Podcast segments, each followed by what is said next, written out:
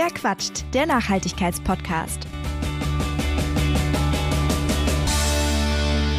Hallo und herzlich willkommen zu einer neuen Folge von Verquatscht. Es gibt inzwischen mehr als 100 Folgen dieses Podcasts und in ganz vielen Fällen kann ich bereits auf Folgen verweisen, in denen ich verwandte Themen behandelt habe.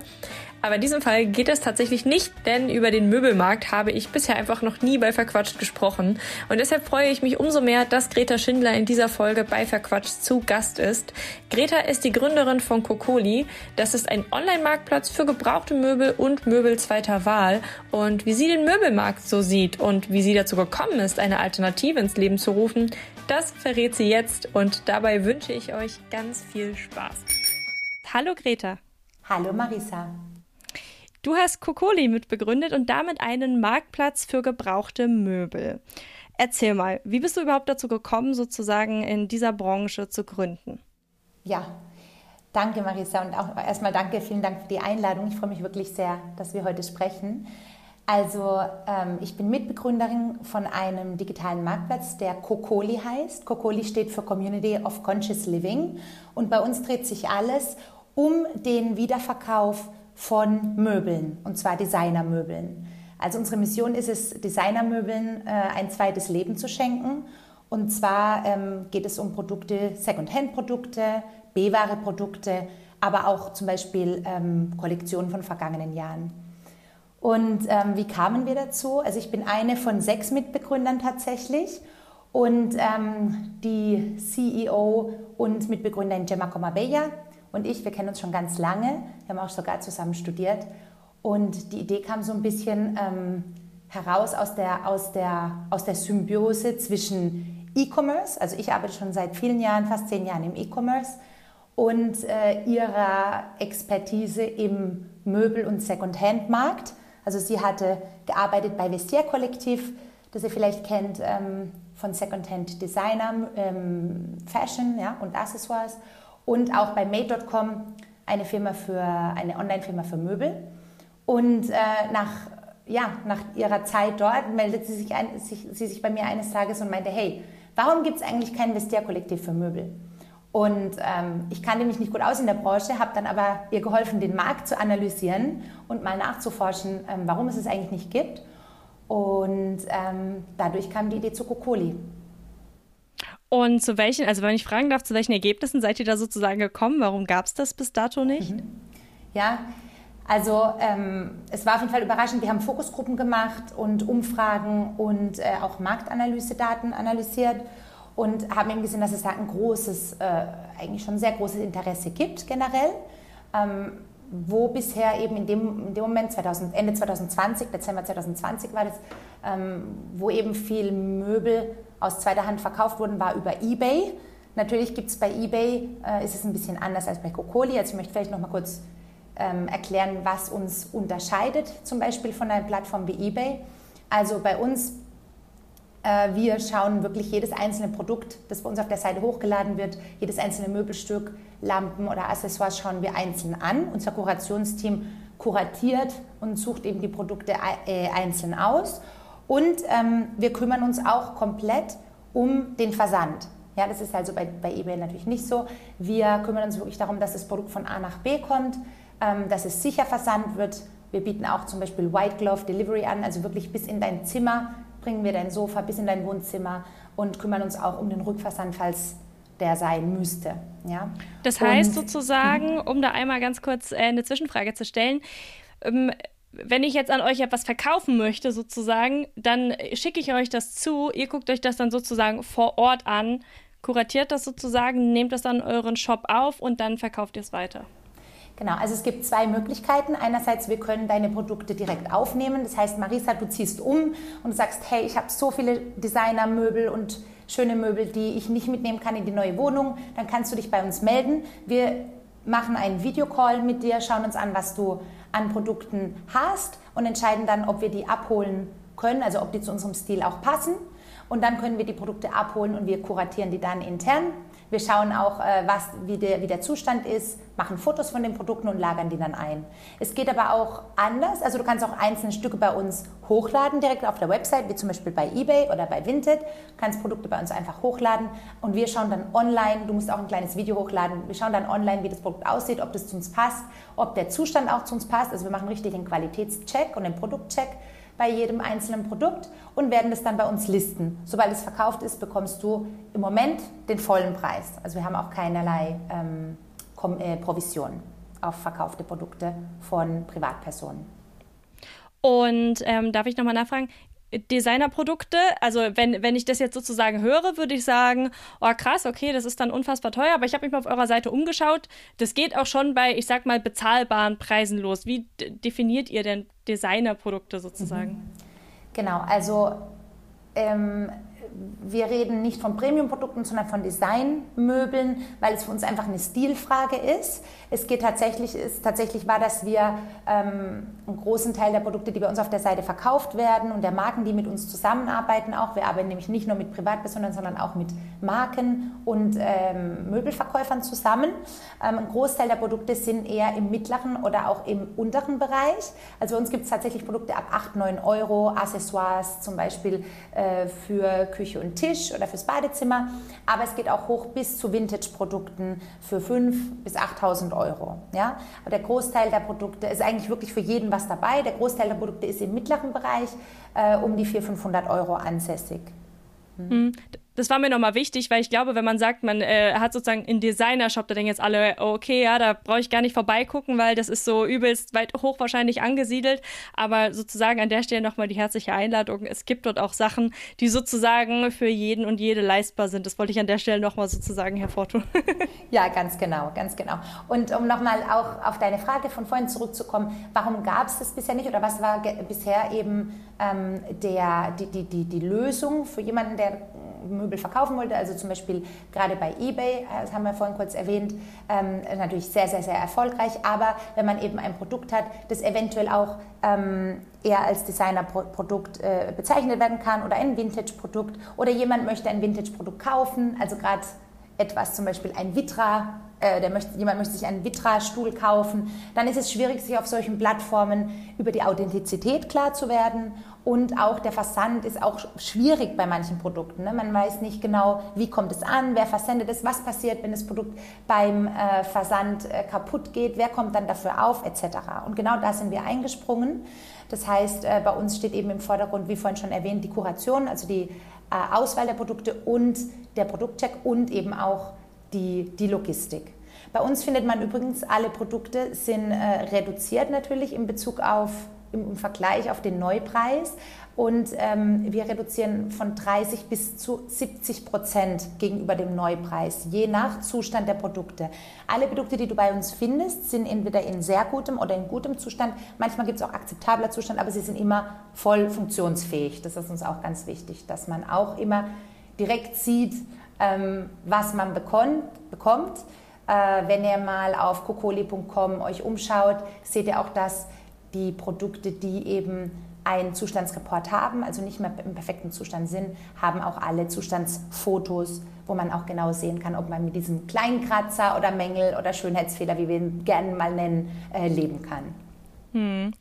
Lass uns mal über die Möbelbranche so im Allgemeinen sprechen, weil ich habe so den Eindruck, man spricht ja bei Kleidung immer so von Fast Fashion, dass wir uns auch im Möbelbereich so in Richtung äh, Fast Furniture, sage ich mal, bewegen. Ne, also die Sachen, die wir äh, kaufen, äh, kaufen wir immer häufiger nach, weil die Qualität auch nicht so gut ist. Und äh, es gibt auch im Möbelbereich so ganz, ganz viele Trends irgendwie. Plötzlich hat das Gefühl, früher waren diese Intervalle irgendwie länger, sag ich mal. Jetzt gibt es irgendwie schneller so einen Wechsel. Ähm, ist das etwas, was sich mit deinem Eindruck von der Branche deckt, wo du ja jetzt sozusagen mittendrin steckst? Mhm. Ja, das ist eine gute Frage. Und ich denke, der ähm, Fashion, der Fast Fashion, diese Fast Fashion, ähm, ja, äh, Trend, der hat sich auch in der Möbelbranche breit gemacht, genau wie du sagst. Generell glaube ich, dass Mode und Möbel sehr viel miteinander zu tun haben und auch Möbel einige Jahre später immer der Mode folgen. Weil es ist ja im Grunde, im Grunde genommen ist es ja auch ein, ein, ein Ausdruck deines Stils, vielleicht nicht an deinem Körper, aber dafür in deinem Wohnbereich. Ja? Man sieht zum Beispiel, vor 20 Jahren begann eben auch dieser Fast Furniture Trend ganz groß zu werden, genau wie du sagst. Vor einem halben Jahrhundert war es noch ganz anders, hat man sich noch ganz anders eingerichtet. Da ging es noch um lange, lang, langlebige Produkte, gute Holzqualität, Vollholz etc. Und auch Produkte, die eben ähm, ja, ein Leben lang gehalten haben und dann auch vererbt wurden. Und es hat sich ungefähr vor 20, 25 Jahren hat es begonnen, dass es sich geändert hat. Genau wie in der, in der ein bisschen später als die, als die Modebranche. Und ähm, ja, ich habe auch ein paar Daten mitgebracht dazu. Ich glaube, das ist auch ganz interessant, sich mal ähm, in, den, ne, in diesen Markt äh, reinzudenken. Also generell ist der, äh, der Möbelmarkt ist in Europa über 220 Milliarden Euro wert. Ähm, über 220 Milliarden Euro äh, bewegen sich in Europa in Bezug auf Möbel jedes Jahr und der ist im Wachstum um 3 Prozent. Davon ähm, sind Second-Hand-Möbel etwa 11 Milliarden. Das ist etwa 5 Prozent, was auch im Gesamtbild, also wenn man es mit, dem, mit, der globalen, mit den globalen Werten vergleicht, etwas höher ist. Im globalen Wert ist es etwa ein vierprozentiger Anteil, bei uns in Europa ungefähr 5 Prozent. Und was sehr interessant ist, es gibt Double-Digit-Wachstum, eben über 10 Prozent äh, jährliches Wachstum in der Secondhand-Möbelbranche in Europa. Ähm, was, wenn man das einmal vergleicht mit ähm, der, der Mode. Ja, also ich habe jetzt gerade wieder einen, einen Artikel gelesen. Ich weiß, du hast auch einen tollen Artikel bei dir auf der Webseite dazu. Ich habe gerade einen Artikel gelesen von Global Data, die ähm, herausgebracht haben, dass der Secondhand Markt für Mode momentan tatsächlich elfmal so schnell wächst wie äh, der Retail, also der Mode-Retail-Markt. Und dass auch erwartet wird, dass bis 2030 der Secondhand Fashion, Fashion, Hand, äh, Fashion Secondhand Markt doppelt so groß ist wie der Fast Fashion. Ja? Und also mit, mit 84 Milliarden äh, im Vergleich zu 40 Milliarden für Fast Fashion für, bis 2030. Also wirklich ein ganz, ganz unglaubliches, unglaublicher Trend eigentlich oder Tendenz. Und äh, wir auch, gehen auch groß davon aus oder stark davon aus, dass ähm, bei den Möbeln ähm, die Tendenz in die gleiche Richtung geht. Wenn man sich das mal überlegt, also man weiß es auch schon sehr von, den, von, der, von der Mode her, was passiert eigentlich, wo kommt eigentlich meine Mode her, was ich am Leibe trage, woher kommen die Stoffe, wer hat die gemacht, wie werden die, ähm, ne, wie, wird, wie wird es getönt, wie wird es gefärbt etc. Und dann wird, wird es verpackt und wird es einmal um die Welt geschickt, dass es bei mir im Kleiderschrank landet. Und das ist äh, ganz, ganz ähnlich in der Möbelbranche, obwohl man sich das oft vielleicht nicht so überlegt. In Europa ist es tatsächlich so, dass 10 Millionen Tonnen Möbel jedes Jahr weggeschmissen werden was unglaublich, 10 unglaublich Millionen Tonnen, das ist schon echt ja. eine ganz schöne Hausnummer. In den USA sind es 15 Millionen Tonnen, bei uns sind es tatsächlich 10 Millionen Tonnen. Die meisten davon landen auf dem Sperrmüll oder werden verbrannt. Und bei uns bei Kokoli ist es eben die Mission, äh, so viel Möbeln, Möbeln wie möglich ein zweites Leben zu geben. Ne? Ähm, wenn man sich mal Und überlegt, was. Darf ich noch mal eine Nachfrage ja, stellen? Ist es dann quasi mit den, ähm, mit den Möbeln und der Kleidung auch insofern analog, als dass unsere Möbel vor allen Dingen sozusagen aus, ich sag mal, wie so Sweatshops kommen. Also ich weiß nicht, ob man das miteinander vergleichen kann, aber ähm, dass die quasi auch unter in der Regel schwierigen Bedingungen produziert werden. Ja, also klar, das Geld muss natürlich irgendwo eingespart werden und man, man ich glaube, die die Kunden wissen mittlerweile schon, dass ein, ein günstiges Möbelstück, also gerade ein, ein kleiner Tisch, ein Nachttisch für 40 Euro oder diese Impulskäufe ähm, bei den großen Discountern, dass man Seifenspender mitnimmt oder Nachttischlampen, die dann unter 20 Euro kosten. Man kann sich, glaube ich, schon vorstellen, dass die Produktion in äh, Billiglohnländern äh, gemacht wird. Was, glaube ich, aber auch wichtig ist, was man sich, es gibt zwei Punkte, die man oft, glaube ich, in der Möbelbranche vergisst. Einerseits ist es, ähm, dass dieses Produkt ja nicht nur in Billiglohnländern hergestellt wird und wahrscheinlich mit ähm, sehr günstigen Materialien, sondern auch einmal komplett um die Welt gefahren werden muss. Da ist ja das Ganze, das ist ja auch noch drin im Preis. Also es wird dann irgendwie das, äh, sagen wir, der Stahl kommt aus China und das Holz kommt aus Indonesien und es wird dann in Vietnam zusammengebaut und dann muss es noch nach Deutschland gebracht werden. Ja? Also diese ganzen, dieser ganze äh, CO2-Fußabdruck, der da geschieht, geschieht ist, liegt nicht nur in der Produktion, sondern auch in allem, was drumherum steht. Der zweite Punkt ist eben auch die Retouren. Gerade bei Möbeln, gerade bei Möbeln, ähm, die eben meistens auch größer sind und äh, schwieriger zu transportieren oder auch zu recyceln, landen ganz, ganz viele Retourenprodukte tatsächlich im Müll, auch bei den Marken selber und auch bei den Verkäufern, weil es sich einfach nicht lohnt, die Produkte wieder in die Kreislaufwirtschaft einzubauen. Es ist teilweise zu teuer, die Produkte zurückzutransportieren. Oder wenn die Produkte einen kleinen Mangel, kleinen Kratzer ähm, erleben auf dem Transport, dann sind die Produkte nicht mehr neuwertig. Das heißt, sie können nicht mehr in den normalen Verkaufskanälen verkauft werden und die meisten Brands haben einfach keine Chance, diese Produkte dann zu verkaufen. Und das, das ist ein Thema, wo ich denke, dass bei der, bei, bei der Mode wird es immer, da werden die Leute immer, das wird den Leuten immer bewusster, dass jedes Mal, wenn man was zurückschickt, kann sein, dass das Produkt direkt in den Müll geht. Und ich weiß nicht, ob es dir schon so passiert ist, aber mir ist tatsächlich schon so passiert, es war nicht ganz perfekt und ich habe es trotzdem behalten, weil ich gedacht habe, also wenn ich das jetzt zurückschicke, dann ja, ich weiß nicht, passiert damit, damit nichts Gutes mehr sozusagen. Ne? Genau. Oder es landet halt wahrscheinlich im Müll, wird verbrannt oder halt irgendwie auf andere Art und Weise auf jeden Fall total abgewertet, ne? obwohl es ja im Endeffekt immer nur was mit einem kleinen Fehler ist. Aber tatsächlich ist es ja auch so, also es ist gerade so ein Gedanke, der mir gekommen ist, ganz oft, ne, wenn irgendwas bei einem Möbelstück oder sowas kaputt geht, ähm, sind wir selber auch gar nicht mehr in der Lage, sozusagen das zu fixen, sag ich mal. Und es gibt aber auch wenig sozusagen Professionals, an die man sich wenden kann, ähm, wo man sagen kann, hey, hier kannst du mal irgendwie das nochmal reparieren. Das ist auch so ein äh, Ding, glaube ich. Ich glaube, die wenigsten Menschen bei Kleidung sieht man es ja äh, in so Umfragen, Umfragen, zum Beispiel diesem wegwerfbare Kleidung-Report von Greenpeace, wie wenig Menschen schon mal Kleidung sozusagen repariert haben. Obwohl man ja doch immer wieder mal auf eine Änderungsschneiderei oder sowas, die sowas ja können und über dieses Wissen verfügen, äh, stolpert. Aber jetzt so ein, ich sag mal, eine Möbelreparaturstelle sieht man sehr, sehr selten, finde ich. Also so explizit. Ja, ich glaube generell in Deutschland ist es schwierig, Handwerker zu bekommen, vor allem für kleine Arbeiten und äh, Experten, die sich auch wirklich auskennen. Also ich muss auch selber sagen, wir machen momentan Experimente mit der, mit dem Refurbishment, also der Wiederaufarbeitung von Möbeln. Es ist nicht ganz einfach, vor allem bei Holzmöbeln, also gerade Kratzer rauszukriegen, äh, angeschlagene Ecken zu reparieren. Gerade Holzmöbel sind wirklich schwierig zu reparieren.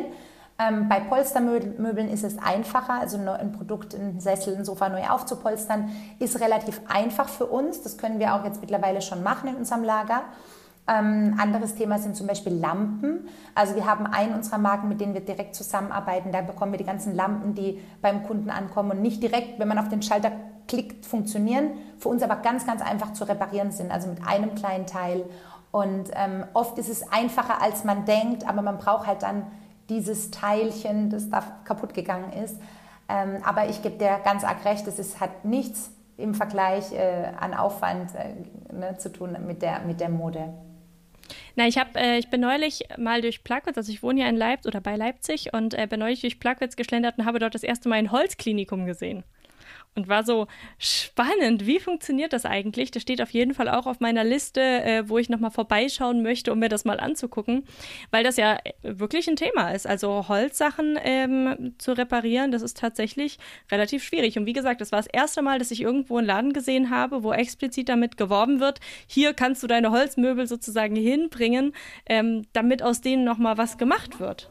Ja, super, das klingt super. Also wir arbeiten zum Beispiel auch mit einer Interior Designerin zusammen, die in ihrer also Freizeit, sagen wir so, äh, alte Designermöbel auch vom Flohmarkt wieder neu aufpolstert. Und zwar mit ähm, ja, Fashion-Textilien, also irgendwie vom Catwalk, von irgendwelchen Designer-Brands, polstert sie die wieder auf. Also solche Sachen finde ich ganz toll, solche sind Initiativen. Ähm, ja, aber das schaue ich mir gerne mal an, die Holzwerkstatt. Ja, abgefahren. Also das habe ich auch noch nicht gehört, dass man da irgendwelche Catwalk-Textilien sozusagen verwendet. Jetzt musst du mir danach mal schicken, wie die heißt. Das packe ich auf jeden Fall in die Show Notes. Ich glaube, da sind bestimmt die ein oder anderen spannenden Teile dabei. Ähm, das heißt, ihr habt sozusagen ähm, ausgewählte Neuware, die sozusagen zurückgegangen ist, also Retourware ist im, äh, in eurem Portfolio, aber eben auch Secondhand-Möbel und so Sachen mit Fehlern, aber auch so Upcycling-Geschichten offensichtlich.